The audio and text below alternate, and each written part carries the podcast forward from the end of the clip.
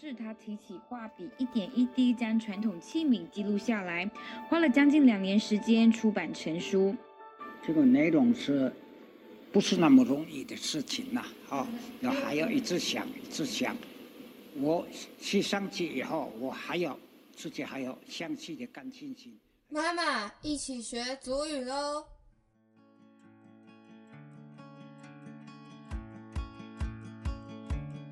欢迎来到我的阿公是头目，一起听故事学祖语。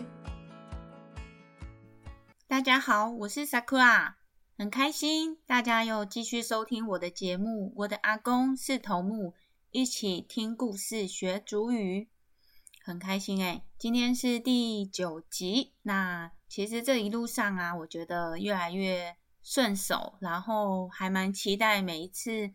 录音的感觉，那那我觉得这件事情其实没有什么很大的压力，但是就是希望家族的孩子们都能够一起，呃，不要忘了自己的语言。其实我觉得现在主语乐园的教教学跟那个平台啊，呃，很多元。那当然有很多不同的呃。不同组别的这些学习的一些平台，那我觉得他他们都很棒，而且我很希望就是我的我现在生活在北部嘛，那我其实还蛮希望就是能够有一个主语老师可以让我随时去请教他。那呃，我之后的话可能会呃，我之后可能也会就是跟相关的一些学习主语的这个公部门联络一下，看看我有没有。就是我虽然说不是学生，看我有没有什么呃资源可以去利用这样子。那但是我其实觉得每件事情都是呃上天的安排，我就是有大家的祝福。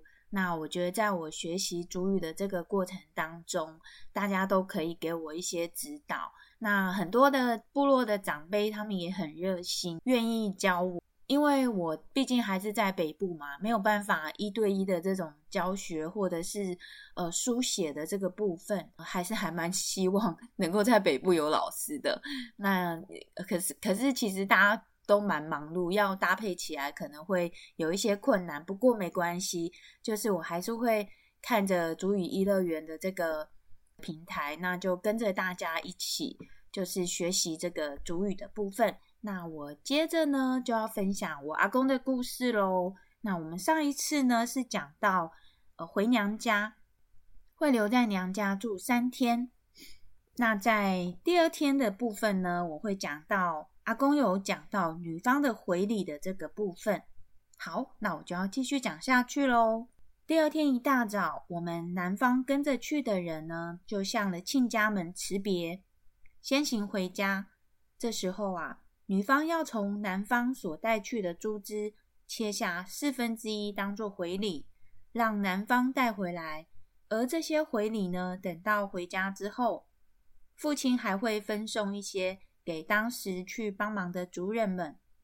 据说啊，一般新娘回娘家的时候呢，都会留在娘家一两天才回来。可是当我跟妻子去，只有去的当天在娘家过夜。之后并没有多留几天，而是第二天就跟着父母亲一起回来。当我们要离开之前呢，亲家就一再的叮咛女儿要遵守祖训，要孝敬父母，顺从丈夫，要尽一切的能力减轻婆婆跟丈夫的负担。不论贫富呢，都要做一个称职的妻子，不可以做出让娘家羞耻的事情。然后。也对我这个女婿做了一番交代，他们要我好好的保护妻子，并且要我做一个堂堂正正、有担当的丈夫，千万不要让比代有丝毫的委屈，也不要让他受荆棘的刺痛，不要让他受任何的风寒，因为她是你今生永远的妻子。最后还向我的母亲委婉的要求。请他对于笔袋的不足之处呢，要多多的指导与教诲。这时啊，我的妻子已经泪流满面，离开之时还真的是伤心又依依不舍。一路上我沉默了很久，才问我的母亲：“为何这个时候还会这么的伤心呢？有回来不是应该很高兴的吗？这时候母亲就跟我说：“你知道为什么女孩子非常重视第一次回娘家的事情吗？这是因为从一开始，女孩子对于要嫁过去的家庭都很陌生，所以第一点，为什么女孩子要在过门的那一天，她会表现得出很不愿意的情形，甚至还要男方的壮汉。”硬生生的把女孩给拉了出来，这样才有可能带得回来。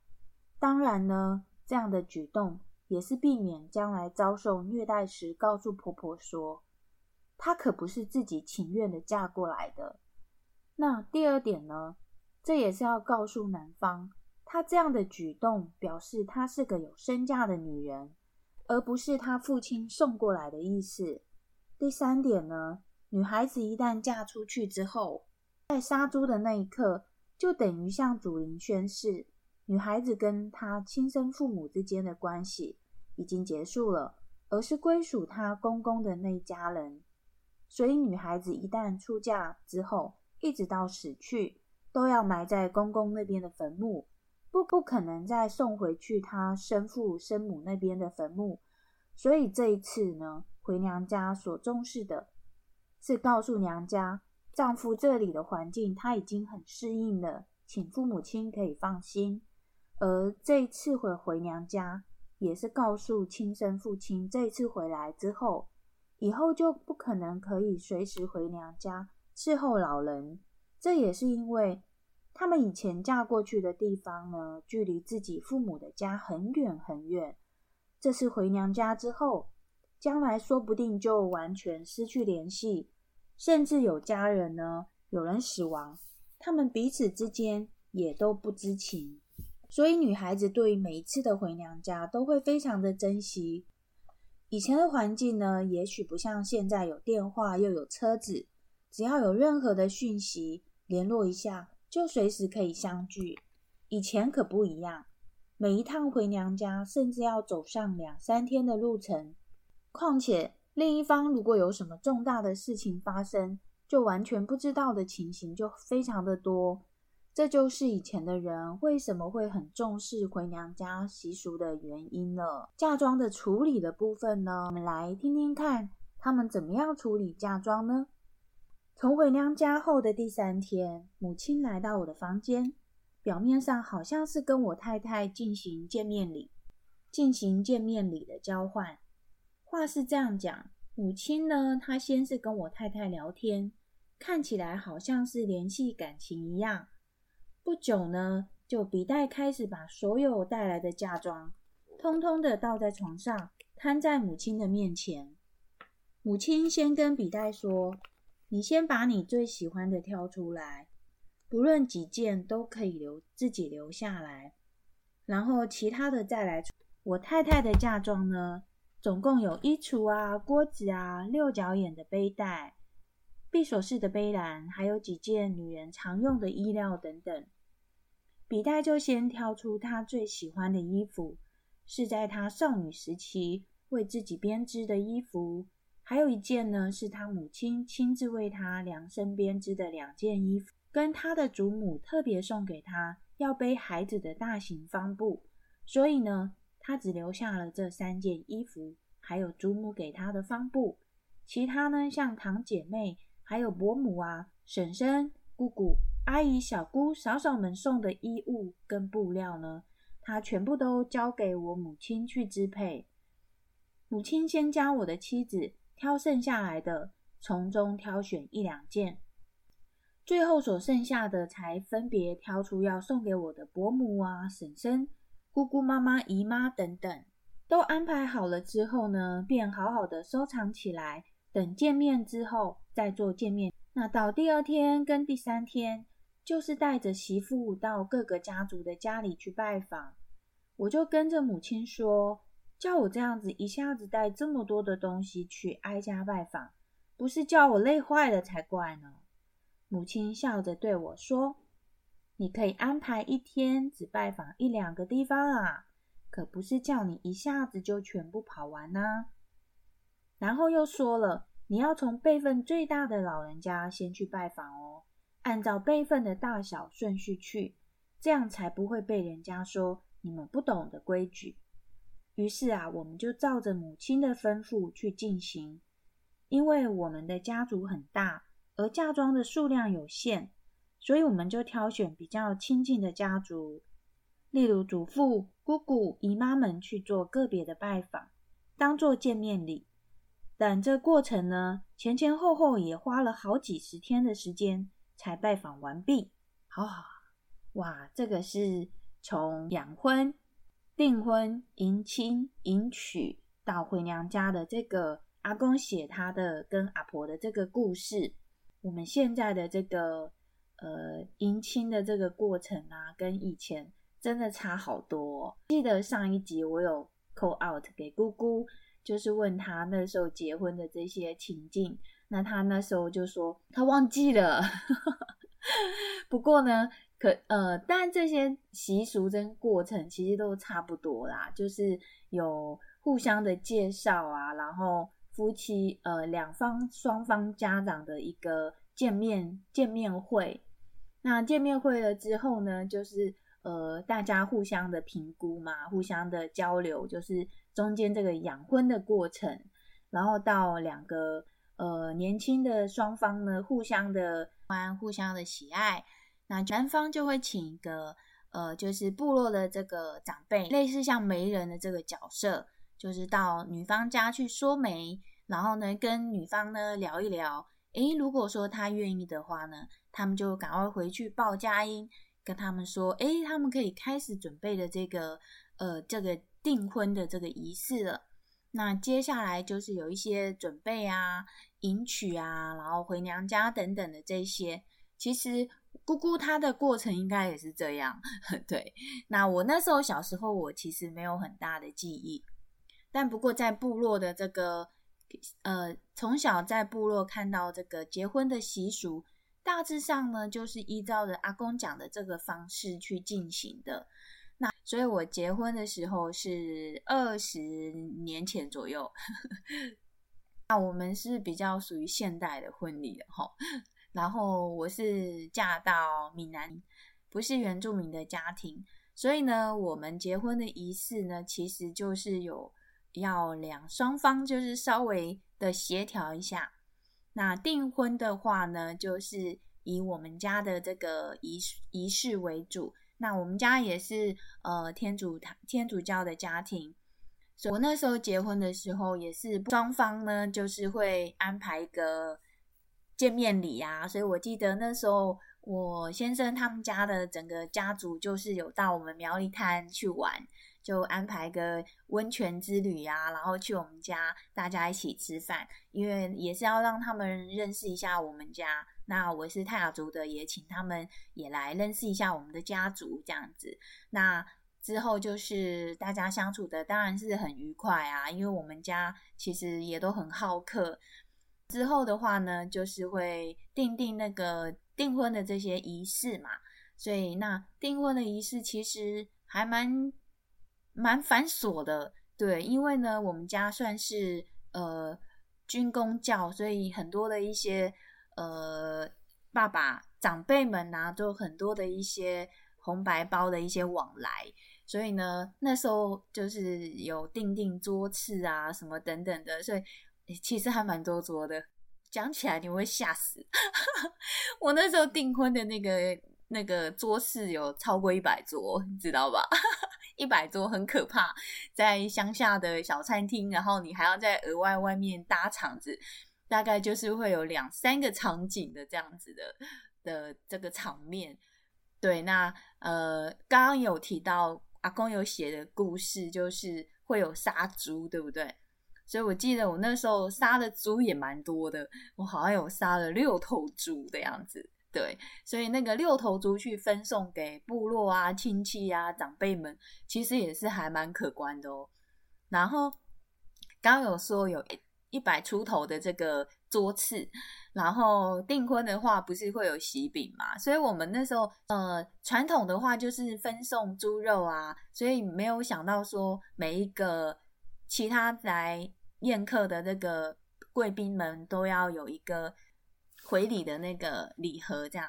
可是呢，又想到又又爸爸妈妈又想说，只有我这个女儿啊，所以那时候其实也是有想说啊，好吧，那我们就还是有送一下那个礼盒。那礼饼的部分，以那种台台湾的习俗来说，这种饼啊，都是要男方去。就是负担嘛，对不对？可是当我一听到 要一百多一百多桌的时候，天哪，每一个都要来一个礼，然后一个呃一个礼盒的部分，那我真的是吓到了。所以那个时候还有一点点的小摩擦，就是跟我的我们家的长辈们这样子。然后反正最后就是好了，大家各付一部分这样子。所以就是中间有一些调节，然后中间有一些妥协，对，那就是一部分的饼呢，就是我们爸爸妈妈女方那边也要出一些，对，不然我可能没有人敢娶我。对，那这是女方的这个部分。那男方之后呢，就是有一个结婚的这个仪式嘛。那我。我我们家是天主教的家庭，所以我在结婚迎娶的这个过程当中，在我家的这个部分呢，我们是遵照天主教的这个仪式，所以有神父呢有到我们家来做一些，然后就是给我们一些祝福。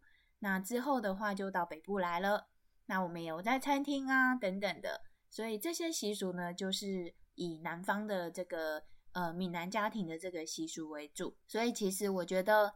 族群的融合没有什么一定要遵从、没有办法妥协的这个部分。我是觉得不同种族的家庭的结合总是要互相的做一些协调跟是尊重，所以我觉得我先生这一方啊也都很好。很棒，那就是让整个过程当中就是都很蛮顺畅，那他也能够理解这种场面，这样子就是一百多桌的这种场面。我我那时候记得哈，因为现场有一些小插曲，就是因为一百多桌，那我当然会有私心啊，就是我的我的同事、亲朋好友、同学就需要安排在主桌的附近。可是因为那个时候呢，就是呃负责带的这些人员就是没有好没有没有处理好就对了，可能当时也是真的人太多了，所以呃就把我的呃远从北部下去的这些同学的桌次就把我移到后面的第二、第三个场次的会场，就没有看到我，我也没看到他们，我整个人就是一个一个新娘的整个脸呐，就是一一个塞饼在 在台上。就是有多臭，就是有多臭，因为我真的气炸了。反而那个当下呢，还要我先生给提醒我说：“哎，你你不要这样子的表情啦，你等一下，我们总是会去一桌一桌的敬酒嘛。那没关系，我们还有北部的宴客啊，我们再把这些同学同事们再邀到北部去，呃，去参加结婚的喜宴，这样才让我就是缓和当下的情绪。不然我真的是一个。”真的是气炸了我，我没有这么生气过这一辈子。就在我的婚的会宴会的会，从台北下去的同学同事，然后被安排在外面，我整个就是气炸。然后到一桌一桌宴客的这个这个过程当中，我到他们那那一桌那几桌之后，我真的是当下飙泪，真觉得对不起他们。好不容易他们还要御驾啊，因为我们是护理人员嘛，好不容易要御驾，他们要下，他们来，他们还被安排到后面的那个或者是楼上，完全看不到舞台，然后周围的人也都不认识，所以我当然会气炸了。这个小插曲就是我订婚的这个小插曲，当时你就可以知道这个这个新娘的脾气不是非常的好。对，我觉得我的同学、同事们也还蛮包容我的，就是叫我不要生气，这样子没关系。他们下来玩，第一次看到这么盛大的婚宴，也是吓到了。对，所以其实那时候就就看到他们之后，就开心一些了。对，那接之后接着就是结婚的婚宴就在北部举办，也还蛮开心的，因为那个时候其实就是有特别的。呃，安排一些桥段，所以在呃结婚的这个整个过程跟这个流程，我都还蛮感动的。对，那这也是一个这一辈子就是还蛮美好的这个记录。对，那现在呢，小朋友大的时候啊，让他看一下我们这个结婚、这个订婚跟结婚的这个影片呐，其实他们也会还蛮感动的。对，然后想说，哎，那个照片里面是谁呀？是他的爸爸跟他的妈妈这样。对，所以嗯，现在回想起来，其实还也还蛮感动的。对，感谢主，这一切顺顺利利的。到现在呢，我的小朋友已经快十五岁了。虽然结完婚要共组一个家庭，总是有一些心酸跟故事。不过，我觉得就是一个家庭要各自付出，然后呃，在所以两个人都要做一些磨合，所以呃没关系，就是会每次每次的小冲突呢，都可以让下一次的相处能够更适应跟更融合一点。所以不要害怕结婚了哈，能够结婚，双方组成一个家庭，然后有一个小孩，其实这也是主，这也是呃天主给我们的祝福。所以我们就努力的把我们的生活过得越来越好，然后每个人都活得像像自己的样子。对，那就祝福大家喽。我今天的故事就讲到这边，接下来呢，我。我有提到说，呃，最近好像就是要主语认证的这个部分，呃，接下来我要跟大家来稍微的小小的复习一下，因为呢，我也有上线呢，考考看，就是初级泰雅族语的初级初级认证的这个考题。那我大概这样子，每次的刷题我都有一百分哦，所以我觉得初级对我来说其实是还蛮 OK 的，因为我大概现在这样子听啊，小时候大概五岁多的这个耳朵的记忆呢就有回来一些。那初级对我来说是没有问题，中级我觉得应该也没有问题，所以我觉得我应该是呃书写的这个部分。还有要说的这个部分，我可能会要更多更多的练习，才能够往上精进一步。好，那接下来我就来带着大家稍微复习一下主语认证初级的这个部分大概的考题跟怎么样的进行方式呢？我就来跟大家复习一下喽。那好像是北部的话是十二月二号要考试，所以呢，如果说你们有想要考试的吗？也可以听听这个节目呢，然后大家来复习一下，看看你们的功力有没有变强喽。那也如果有参加主语认证的朋友们呢，希望大家都能够很顺利的考上初级的主语认证喽。好，那我们就开始来复习喽。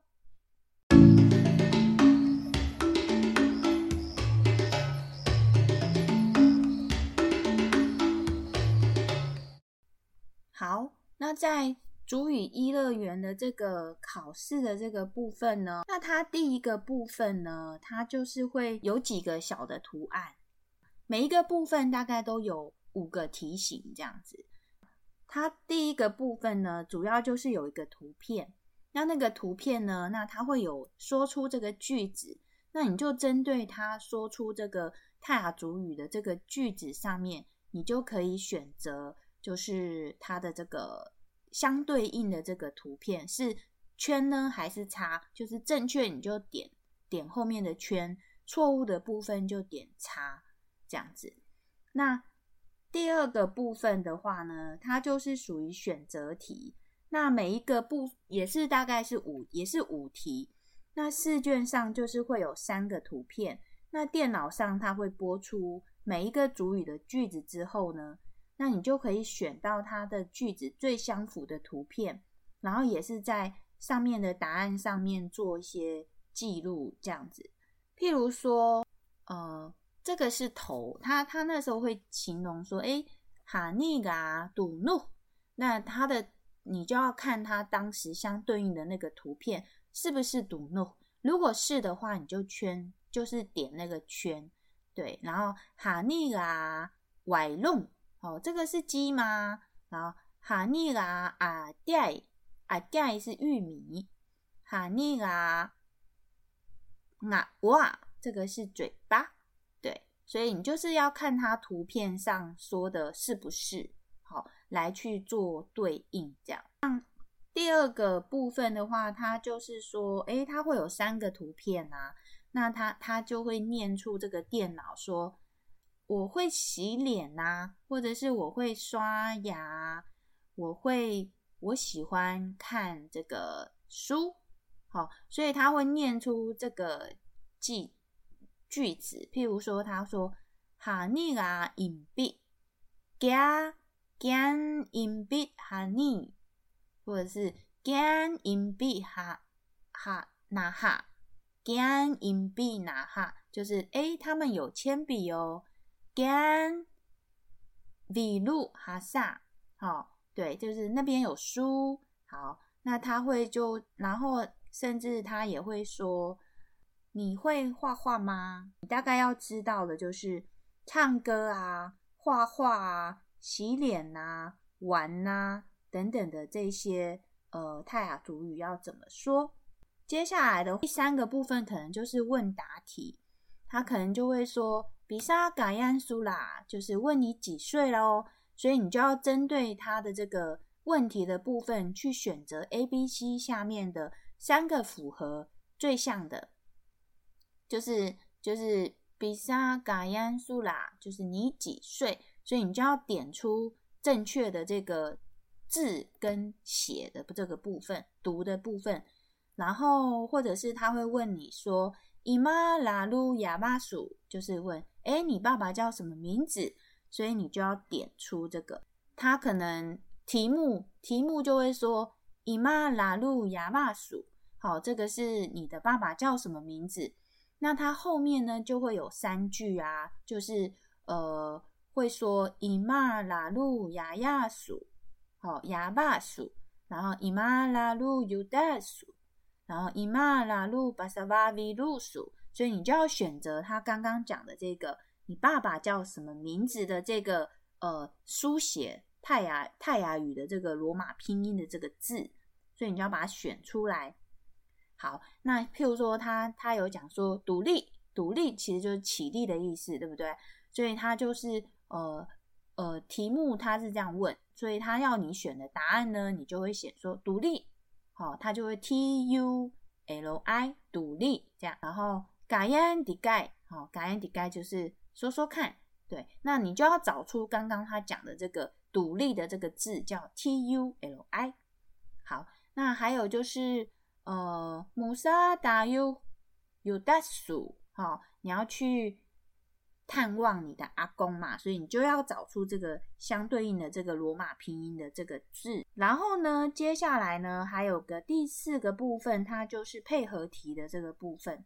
好，那配合题的话呢，它会有五个类似像五个图片，然后它会有每一句每一句的呃句型，它句子它就会读出来。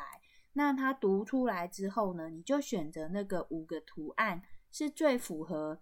当下他讲这个情境的，譬如说他会问你说：“诶，他们天天看电视吗？”然后他说：“对哦，他们天天看电视。”所以你可能要找到那个 key word，就是它的这个重点的部分。譬如说看电视，你可能就要选择图案，你至少要选出有电视的这个这个答案。好，或者是他问你说：“诶，他们家有几个人呐？”比萨希古。